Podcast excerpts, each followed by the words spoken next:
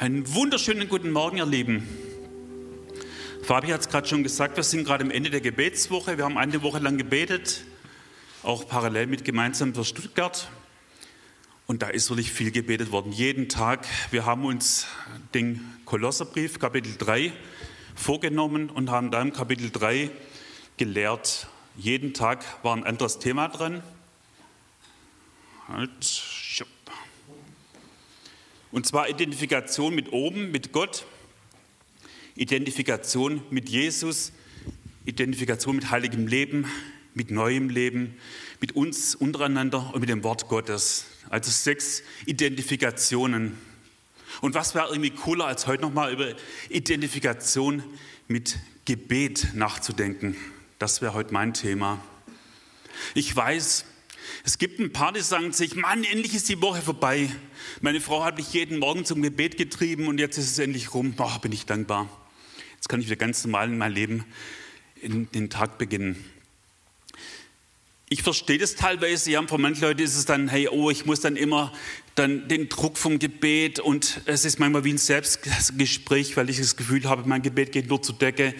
Es ist so anstrengend manchmal, aber hey, Du musst es nicht alleine tragen. Mir ist irgendwie, wo ich da vorbereitet habe, was eingefallen, wo ich in der Werbeagentur, ich bin Werbefuzzi, das ist meine Berufsbezeichnung, in der Werbeagentur da war viel los. Da war ein Kunde, der hatte gerade wirklich was am Laufen. Wir mussten also wirklich rödeln. Ich bin kaum dazu, ihr müsst euch mal vorstellen, ich bin kaum dazu gekommen, Espresso zu trinken. Das ist echt eine Katastrophe. Und dann kam noch eine SMS rein von jemandem aus dem Hauskreis. Du Gerd, bitte bete für mich, es ist ein Notfall. Und ich dachte, wie soll ich das jetzt hinkriegen? Hier so viel Arbeit und dann noch das Gebet.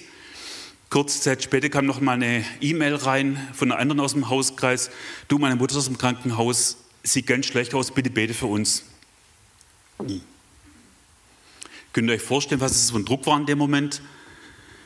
Ich habe mich dann zurückgezogen zu einer kurzen Pause, habe dann irgendwie noch gebetet und gestammelt und war irgendwie im Kopf schon gar nicht mehr dabei. Und dann hinterher, ich glaube erst Wochen später, da dachte ich, hey, du tust gerade so, als müsstest du die Last der ganzen Menschen auf deinen Schultern tragen. Aber Gebet heißt was anderes. Gebet heißt doch, dass wir von Gott die Dinge lösen, die wir selber nicht tun können. Und das hat für mich eine neue Perspektive gebracht. Ich habe jetzt auch nochmal einen Kolosserbrief ausgesucht, Kapitel 4, Vers 2. Da geht es auch Paulus nochmal ums Gebet. Ich habe es herangeworfen. Seid ausdauernd im Gebet und wacht darin mit Danksagung. Also Paulus hat hier drei Punkte rausgegriffen, wenn es ums Gebet geht. Er sagt ausdauernd beten, wachen, danken. Ausdauern, wachen und danken. Und die drei Punkte möchte ich heute Morgen mal ein klein wenig näher betrachten. Gehen wir mal zum Punkt 1, wachen. Wachen im Gebet. Äh, Entschuldigung, ausdauernd beten. Was könnte mit ausdauernd Gebet gemeint sein? Könnte vielleicht gemeint sein, dass ich dann wirklich eine Stunde lang beten muss. Ich habe das schon gemacht. Ich habe früher mal eine Stunde gebetet für unser Team und am Anfang war das echt, das war Wahnsinn. So eine Konzentration. Dann wurde das besser. Aber ist es damit gemeint, würde ich eine Stunde zu beten oder vielleicht sogar zwei Stunden beten? Meint es Paulus, dass jeder von uns so lange beten soll? Im Moment hat er nicht gesagt, dass die Schriftgelehrten zum Schein lange Gespräche führen und beten und dass sie deshalb ein strenges Gericht empfangen werden. Kann vielleicht was anderes gemeint sein? Keine Zweifel, es gibt wirklich Situationen, wo wir lang beten sollen, also wirklich auch am Stück lang beten sollen. Es gibt wirklich Punkte, wo wir lang beten dürfen. Das ist auch nicht verwerflich, absolut nicht. Aber nicht aus Zwang raus. Aber was kann gemeint sein? Ich habe mir überlegt, es kann eigentlich gemeint sein, dass man dann dauerhaft beten, dass wir im Gebet dranbleiben, dass wir ständig im Gebet dran sind. Also nicht mal jetzt, okay, jetzt habe ich gerade einen Notfall, dann bete ich mal richtig, zack, zack, zack. Und dann lasse ich das Gebet mal wieder im Schrank liegen. Kennt ihr das auch so ein bisschen? Wenn es brennt, dann sind wir ganz vorne mit Gebet dabei. Und dann plötzlich wird es wieder ruhig im Gebetsleben und der Herr sagt sich, okay, was kommt jetzt? Und dann kommt wieder irgendeine Situation, wo ich denke, jetzt muss ich beten. Für irgendjemand, für irgendwas. Ich glaube, dass Paulus gesagt hat, hey ihr Lieben, bleibt dran am Gebet. Bleibt kontinuierlich dran im Gebet. Nicht mal hier kurz Notfall, Gebetsleben voll da, alles aktiviert und dann wieder runter in den Keller, sondern dauerhaft. Dann ist auch die Frage, für was sollen wir eigentlich beten? Sollen wir für alles wirklich im gleichen Maße beten? Und ich weiß nicht, wie es euch geht, aber manchmal ertappe ich mich dabei, obwohl es mir so gut geht, da bete ich um Versorgung, ich bete um Gesundheit und ich bin gesund, ich bin versorgt. Also vielleicht mache ich mir dann doch mal Gedanken, für was soll ich denn eigentlich beten? Und wisst ihr was, ich habe so einen kleinen Kniff. Ich gehe zu Gott und sage, Gott, für was soll ich denn jetzt gerade beten? Oder eine Situation, die ich nicht einschätzen kann, da sage ich, Gott, in der Situation jetzt, wofür soll ich da beten? Wofür willst du mich beten lassen? Gib mir aufs Herz, wofür ich beten soll.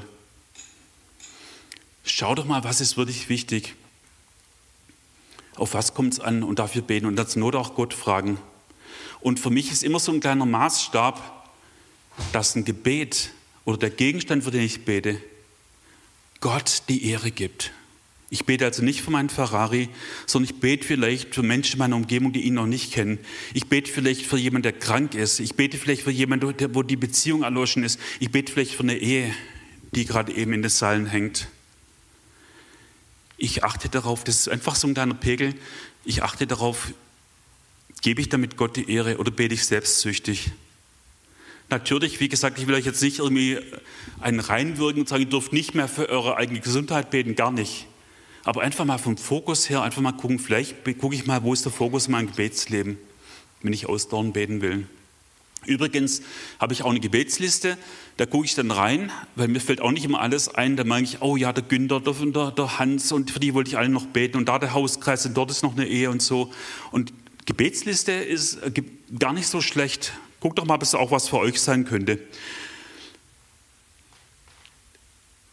Ich habe irgendwie an was denken müssen, an ein Ereignis denken müssen, wo ich das so vorbereitet habe und daran denken musste, ausdauernd im Gebet bleiben. Für Dinge, die wirklich wichtig sind, die Gott die Ehre geben. Da ist mir das eingefallen, äh, wo ich ausdauernd im Gebet gewesen bin, geblieben bin. Die meisten von euch kennen mich ja schon und die Älteren unter uns kennen mich schon länger. Ich bin hier durch die City Chapel zum Glauben gekommen, auf der Straße weggefischt, so als Heide von der Straße weg. Und das ist, da bin ich so dankbar. Ich bin Gott dankbar, ich bin der City Chapel, ich bin dir, Roland, dankbar, dass Claudia und ich von der Straße weggefischt worden sind. Und wisst ihr was, am Anfang kannst du gar nicht aufhören, über Gott, über deinen Glauben, über Jesus zu sprechen. Ich wünsche euch, dass es euch auch mal so geht, dass ihr einfach sagt, ich kann einfach nicht aufhören. Und wenn du mir den Mund zutackerst, ich kann einfach nicht aufhören, meinen Gott zu loben. Aber du kannst auch vom Pferd fallen. Ich weiß noch der Tag, wo ich zu Hause gesessen bin und wir haben dann im Kreis meiner Familie erwähnt den Namen Jesus Christus. Ja, nicht irgendwie Jesus oder irgendwie Gott, sondern einfach Jesus Christus. Da beziehst du Stellung. Und ich habe so aus dem Augenwinkel gesehen, wie alle Köpfe, so alle Gesichter nach unten gehen so. Und dann konnte ich fast schon die Sprechbasis hin. Oh je, das hört sich komisch an.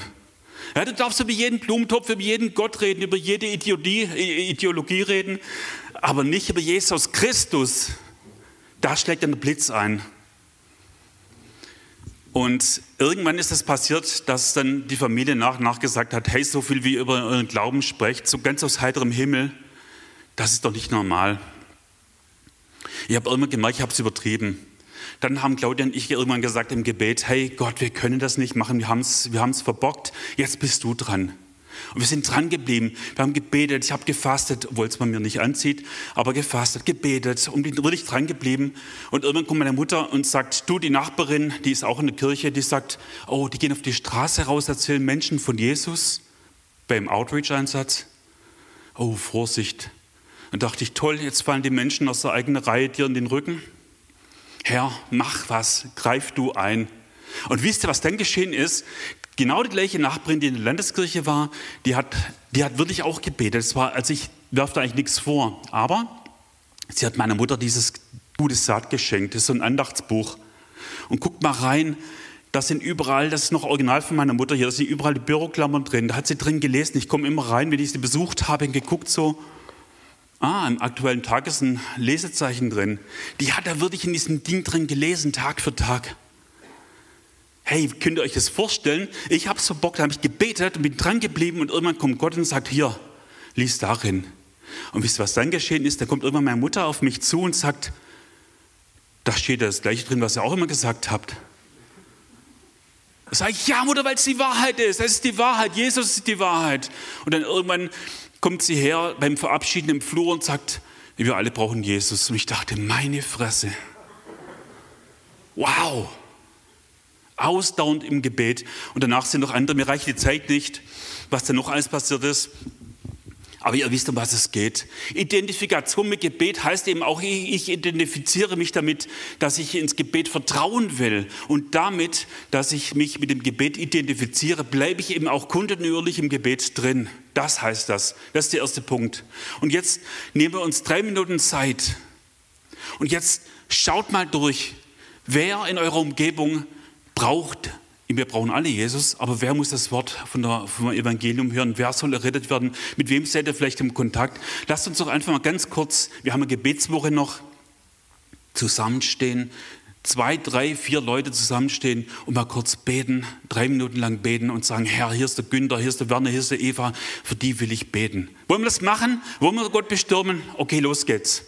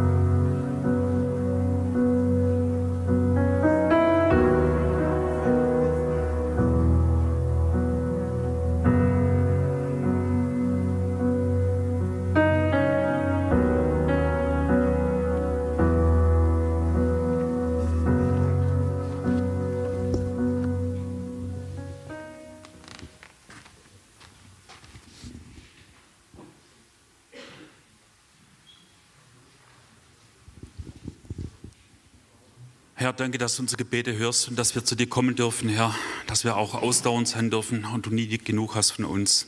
Herr, du bist wunderbar. Höre uns Gebete, wir beten in Jesu Namen, Herr, in Jesu Namen. Amen. Wow, jetzt sind wir warm zum Gebet oder nicht? Punkt 2 von Paulus im Kolosserbrief, Kapitel 4, Vers 2. Im Gebet wachen. Jetzt habe ich mich auch gefragt, was heißt eigentlich im Gebet wachen? Heißt es, dass ich nicht so halb träumerisch, so halb weggedröhnt? Ich weiß nicht, wo ich, wo ich früher noch, noch nicht so gläubig war, da habe ich das Vaterunser manchmal am Abend gebetet, so wie ich eigentlich, wo das Licht schon aus war. Ich bin so halb weggedriftet schon. Manchmal war ich mitten im Vaterunser dann schon weg, im Reich des Schlafes. Ist das vielleicht gemeint? Also wenn der Roland mich immer einlädt zum 6 Uhr Gebet, da wäre es bei mir sehr, sehr still. Selbst mit zwei Espresso würde ich da nicht hinkommen, dann zu beten um 6 Uhr, dass es noch irgendwie Sinn gibt. Also was heißt wachen im Gebet? Genug Espresso haben, wach sein. Ich musste die ganze Zeit an zwei Begebenheiten in der Bibel denken, wo ich Wachen und Gebet, das kommt ja öfters vor in der Bibel, Wachen und Beten. So ganz früh im Alten Testament, wo das mit zum ersten Mal so richtig auftaucht, wo die Hebräer, die Juden zurückziehen und die Mauern um Jerusalem wieder aufbauen. Da war auch dieser Mundschenk Nehemia, der mit dabei war, die Mauern wieder aufzubauen, dass sie ringsrum höher werden und die Lücken sich schließen. Und Nehemia wusste, er steht Feinden gegenüber. Die wollten nicht, dass sie diese Mauer vollenden. Die waren ihre Feinde und haben ihnen es auch ganz klar zu verstehen gegeben. Hey, wir werden dich angreifen. Wir sind da nicht einverstanden, was du machst. Und die Feinde sagen dann irgendwann, da wurden sie sehr zornig. Und sie verschworen sich alle miteinander, dass sie kommen und gegen Jerusalem kämpfen und Verwirrung einrichten wollten. Wir aber, wir beteten zu unserem Gott und stellten Wachen gegen sie auf, Tag und Nacht zum Schutz vor ihnen. Wachen und beten.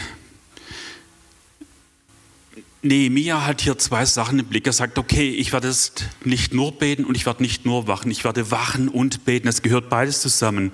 Er war sich bewusst, dass da die Feinde sind und dass er Waffen braucht und dass er wachen muss. Und er war sich aber auch bewusst, dass da Gott ist und dass da Gebet dringend notwendig ist und dass Verwirrung da reinkommen kann wachen und beten. Mir fällt gerade ein, ich war bei uns, wer bei uns schon zu Hause war, weiß, dass wir im Treppenhaus eine Stelle haben, da geht es dreieinhalb Meter hoch oder so und ich habe das alles selber verputzt und da habe ich eine sehr abenteuerliche Konstruktion aufgebaut. Ich sage jetzt nicht wie, sonst habe ich irgendwann dann irgendwie jemand im Haus, der dann das nochmal überprüft.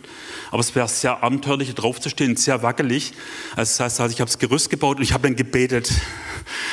Also so, wachen und beten. Die beiden Sachen gehören immer zusammen. Das ist also was, was mir immer wieder aufgefallen ist, wo Nehemiah sagte, ich verlasse mich aufs Gebet, aber ich weiß, ich werde auch wachen, ich werde hier auch Wachen aufstellen mit Schwertern und wir werden gucken, dass sie keine Chance kriegen, dass sie uns hier zu Fall kriegen.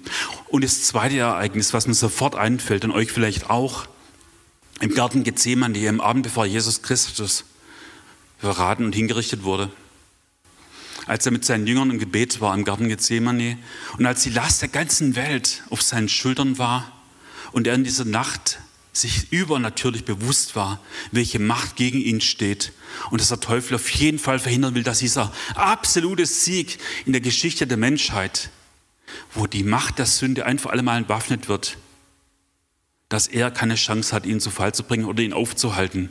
Jesus wusste das. Er kannte diese Gefahr, er kannte diesen Gegner. Und er hat gebetet und er hat seinen Jünger aufgefordert, sie auch, ihn auch zu begleiten, ihn zu stützen, ihn zu unterstützen im Gebet. Und dann heißt es, und er kommt zu den Jüngern und findet sich schlafend und spricht zu Petrus, könnt ihr also nicht eine Stunde mit mir wachen? Wacht und betet, damit er nicht in Versuchung kommt. Der Geist ist willig, aber das Fleisch ist schwach. Ihr Lieben, wach sein heißt, wir machen uns bewusst, dass wir auch im Gebet, in unserem geistigen Leben immer wieder angegriffen werden. Und manchmal hört es sich so vernünftig an. Leute, seid immer auf der Hut in eurem geistlichen Leben. Auch gerade wenn ihr betet, auf welche Stimme ihr hört. Mir ist eine Begebenheit eingefallen, wo ich auch gerade noch so richtig on fire für Jesus. Wir haben gerade eben in der City Chapel eine krasse Geschichte, eine krasse Heilung gehört äh, oder erlebt in unserer Mitte. wo Gott übernatürlich eingegriffen hat. Ich war so voll Freude und wollte es jedem erzählen. Ich war gerade auf dem Weg zur Autowerkstatt, die war nur ein paar hundert Meter von meinem Elternhaus entfernt.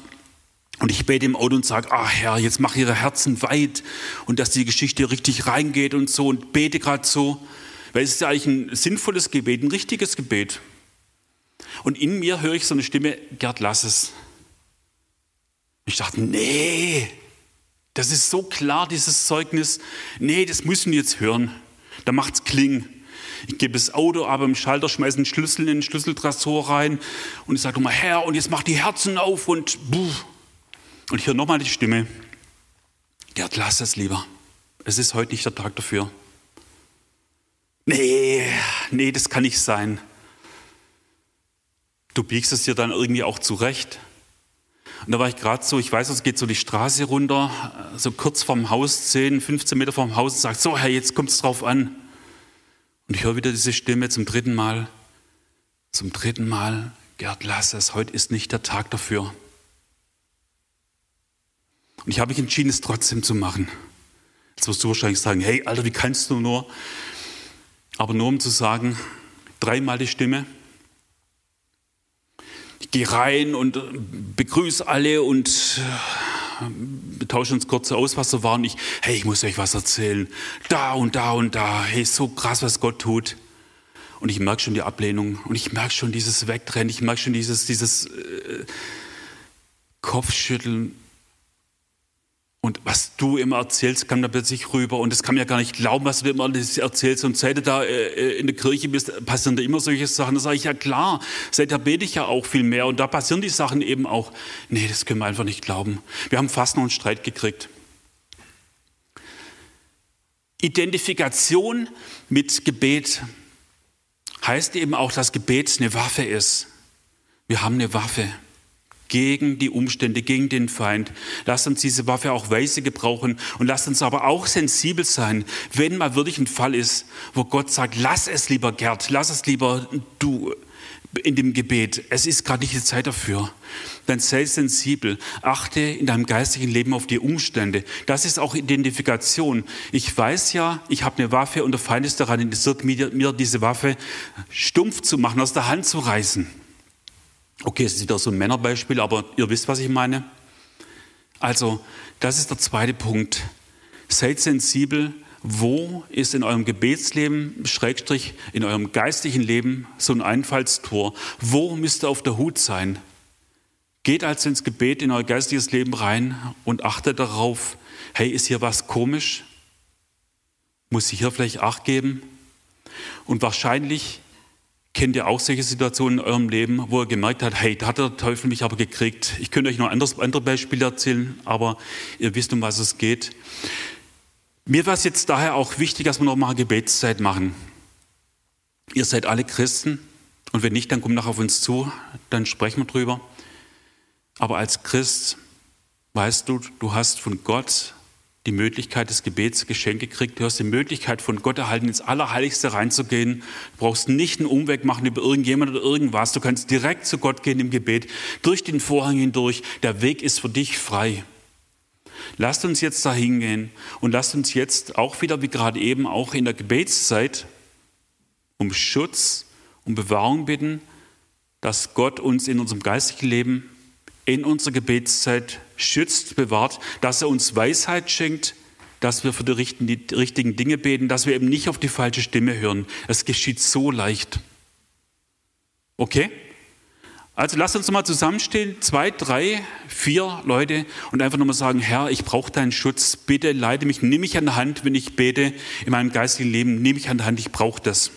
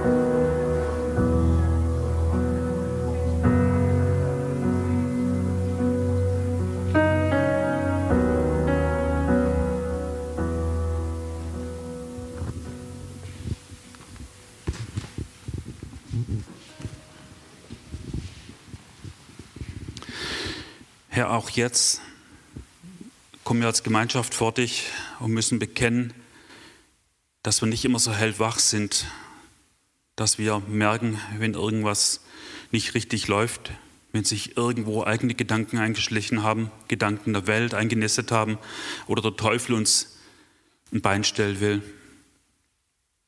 Gott, wir brauchen dich.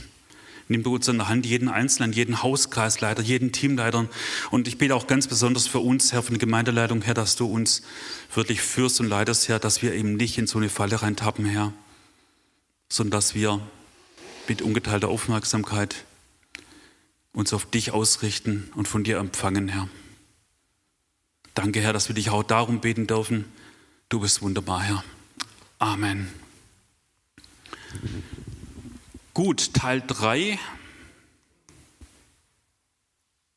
Sorry, jetzt war ich zu schnell. Mach du. Punkt 3, Dank im Gebet. Gebet ist nicht rund ohne Dank. Gebet ist nicht rund und nicht vollständig ohne Danken. So einfach ist das. Und komischerweise vergessen wir das immer wieder mal. Das ist ganz seltsam, dass wir ganz groß darin sind, Dinge vor Gott zu bewegen und ihm hinzulegen, aber ganz schwer darin uns tun, dann nochmal Gott Danke zu sagen für bestimmte Situationen, wo er auch manchmal wirklich sichtbar eingegriffen hat. Oder wir schludern uns nur so hin. Das ist also mein erster Punkt. Ich will Gott ehren durch Dank. Warum ist das so wichtig? Ich sage euch warum. Wenn ich jemand danke, dann anerkenne ich, dass er es getan hat. Wenn ich bete und nicht danke, dann kann es ja vielleicht auch sein, ich habe es selber geschafft, ich war selber gut genug oder die, die Krankheit ging von selbst weg. Indem ich danke, gebe ich Gott recht, dass er eingegriffen hat. Und falls wirklich mal der Fall sein sollte, dass es nicht Gott war, dann schadet es wirklich auch nicht, dass wir Gott gedankt haben. Ein Freund von mir hat mal gesagt, Natürlich sind es alles Zufälle wenn ich, äh, beim Gebet. Natürlich sind es alles Zufälle. Aber wenn die Gebete aufhören, hören auch die Zufälle auf. Also mach dir mal Gedanken darüber, ob vielleicht nicht automatisch zu jedem Gebet auch ein Danke dazugehört.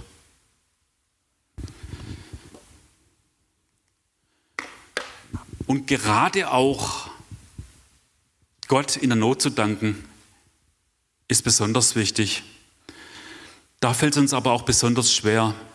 Ich meine, jeder kann ja Gott preisen und loben und ihm danken, wenn es dir gut geht und Kinder sind gesund und die Arbeit, alles läuft rund. Aber wenn es mal Fragezeichen gibt, bei dir, bei deiner Familie, beim Arbeitsplatz, wenn es da mal Fragezeichen gibt, und es gibt ein paar, die ich gerade unter euch sehe, die hatten auch solche Notfälle, solche Notzeiten, Gerade hat Gott in diesen Fällen, in diesen Zeiten zu danken, ist doch besonders wertvoll, wenn ich sage, Gott, ich weiß, es sieht gerade eben alles schlecht aus, aber ich will dir trotzdem danken, Herr, dass du da bist und mich hältst. Und darüber hinaus, finde vielleicht, falls das Gebet in der Not, in der schwierigen Zeit schwer fällt, ich danke übrigens Gott auch nicht dafür. Also meine Frau vor äh, zehn Jahren im Krankenhaus war mit furchtbaren Schmerzen und man wusste nicht, was es ist. Und ich wurde dann irgendwann abends heimgeschickt.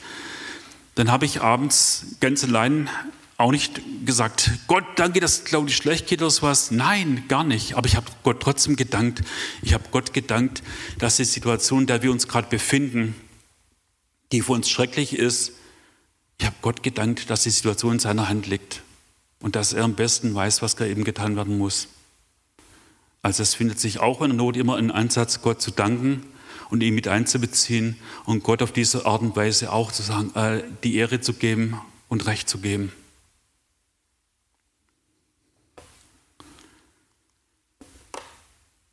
Noch ein Punkt, der mir eingefallen ist, wenn es um Dankbarkeit geht.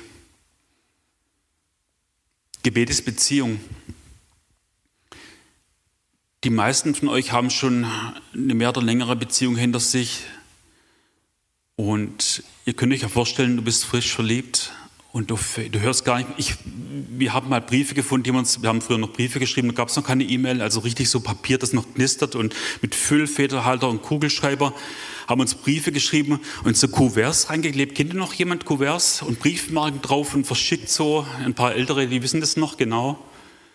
Und haben noch Briefe verschickt. Das hat jedes Mal ein paar Cent, Pfennige noch damals gekostet. Da hast du überlebt, du jeden Scheiß dann in alle Richtungen nochmal rausschickst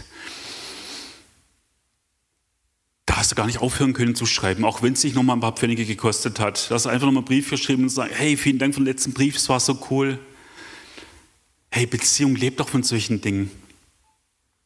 Eine geistige Briefmarke drauf und sagen, hey Papa, ich hab dich lieb. Einfach mal, vielleicht auch einfach nur zu sitzen und zu sagen, hey Papa, ich habe gerade echt keine Worte mehr im Kopf, ich bin echt zu leer, aber lass mich einfach nur hier sein, einfach nur deine Gegenwart wahrnehmen, Herr. Schön, dass du jetzt auch hier bist. Es, Gebet ist Kommunikation durch und durch und es ist Beziehung zu unserem Gott, zu eurem Gott. Und da ist es doch wichtig, dass eine Beziehung auch von, von Sprechen, aber auch von Hören lebt. Also auch nicht nur reden ohne Punkte, Komma, dass Gott immer sagt, ja und dann genau und weiß ich, ja, sondern auch mal hinhören. Hey, will Gott dir gerade was sagen? Das kann ja auch mal passieren. Übrigens, ich habe da eine Zeit lang eine Bibel und einen Notizblock neben mir liegen gehabt. Falls Gott mir wirklich einen Gedanken gegeben hat, konnte ich ihn gleich aufschreiben, weil es, dieser Gedanke ist dann wieder so schnell weg, das glaubst du gar nicht. Obwohl vielleicht doch. Legt euch was zum Schreiben hin. Betet, auch mal reinhören. Gott, was willst du mir jetzt sagen? Du weißt gerade, in meinem Team ist gerade läuft es gerade nicht rund. Was willst du mir sagen? Was soll ich tun? An wen soll ich mich wenden? dann halt es fest, dass es dir nicht entgleitet. Okay, also Gebet ist auch Beziehung, Gebet ist Kommunikation, Gebet heißt sprechen und hören. Lass uns das auch mal festhalten, so als Gedanke. Und dann als letzter Punkt, ich habe am Donnerstag, war es, glaube ich, in der, ich hoffe, dass ihr auch einen Bibelleseplan gekriegt habt. In meinem Bibelleseplan bin ich gerade eben zu Lukas, zum Lukas-Kapitel, Kapitel 17 gekommen und da war die Stelle mit den zehn Aussätzigen.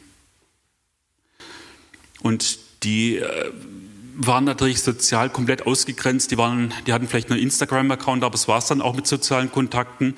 Die haben gar nichts gehabt. Da war einfach nichts. Die konnten zu niemand hingehen. Die waren wie Geächtete. Und sie haben sich an Jesus gewandt. Sie waren vermutlich alle Samariter, haben sich an Jesus gewandt. Und Jesus sagt dann, hey, geht hin zum Priester, zeigt euch den Priester, wie es Mose gesagt hat.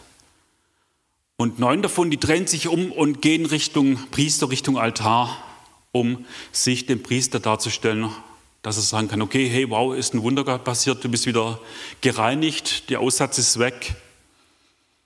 Neun sind umgekehrt, neun von zehn. Und der eine, der auch ein Samariter war, der kam auf Jesus zu und fällt zu seinen Füßen niedern und dankt ihm. Einer von zehn. Einer kehrt zu Jesus um und dankt ihm. Einer, und der war ein Samariter. Da antwortete Jesus und sprach, sind nicht zehn rein geworden? Wo sind aber die neun? Hat sich sonst keiner gefunden, der umgekehrt wäre, um Gott die Ehre zu geben, als nur dieser Fremdling? Und er sprach zu ihm, steh auf und geh hin, dein Glaube hat dich gerettet. Man liest so schnell drüber hinweg, wenn man so einen Bibelvers liest, Kolosse 4, Vers 2. Danken, man geht so schnell drüber hinweg. Aber dieser einer, der auch noch ein Samariter war, er fällt zu Jesu Füßen nieder und er dankt ihm. Er fällt zu den Füßen des höchsten Priesters, des Priesters der Priester nieder und dankt ihm. Sein Dankgebet hat er auf den Altar gelegt vor Jesus. Ich wünsche mir so, dass ich mit so einem Bewusstsein mal vor Jesus kommen kann, vor Gott kommen kann und kann mein Gebet als Dankopfer vor Jesus hinlegen und sagen, danke, dass du das für mich getan hast. Danke, dass du es für meine Frau getan hast. Danke dir. Ich opfer dir Dank. Und tatsächlich steht auch im Psalm 50, Vers 23, wer Dank opfert, der ehrt mich und wer seinen Weg rechts ausrichtet, dem zeige ich das Heil Gottes. Dank heißt nicht einfach, oh danke Jesus und was gibt es heute zum Essen, Schatz? Hast du Hamburger besorgt? Es ist ein Opfer. Mir fällt gerade eben ein, wie schön wäre das, wenn wir ein Gebetsanliegen haben und unser Dankopfer wäre länger als, das eigentliche, als die eigentliche Fürbitte oder die eigentliche Bitte. Das wäre doch mal cool, oder? Und ich sage euch, jeder von euch, jeder hat so viele Gründe, Gott für irgendwas zu danken. Und das machen wir jetzt auch. Lasst uns nochmal, jetzt sind wir richtig warm im Gebet. Lasst uns nochmal zusammenstehen, zwei, drei, vier Leute und ihr, hey, wenn ihr nichts zum Dank findet, dann lasst uns hinterher sprechen. Aber ich weiß, ihr findet hundert Sachen zum Danken. Irgendwann müssen wir aufhören. Drei Minuten wieder. Los geht's. Lasst uns Gott danken.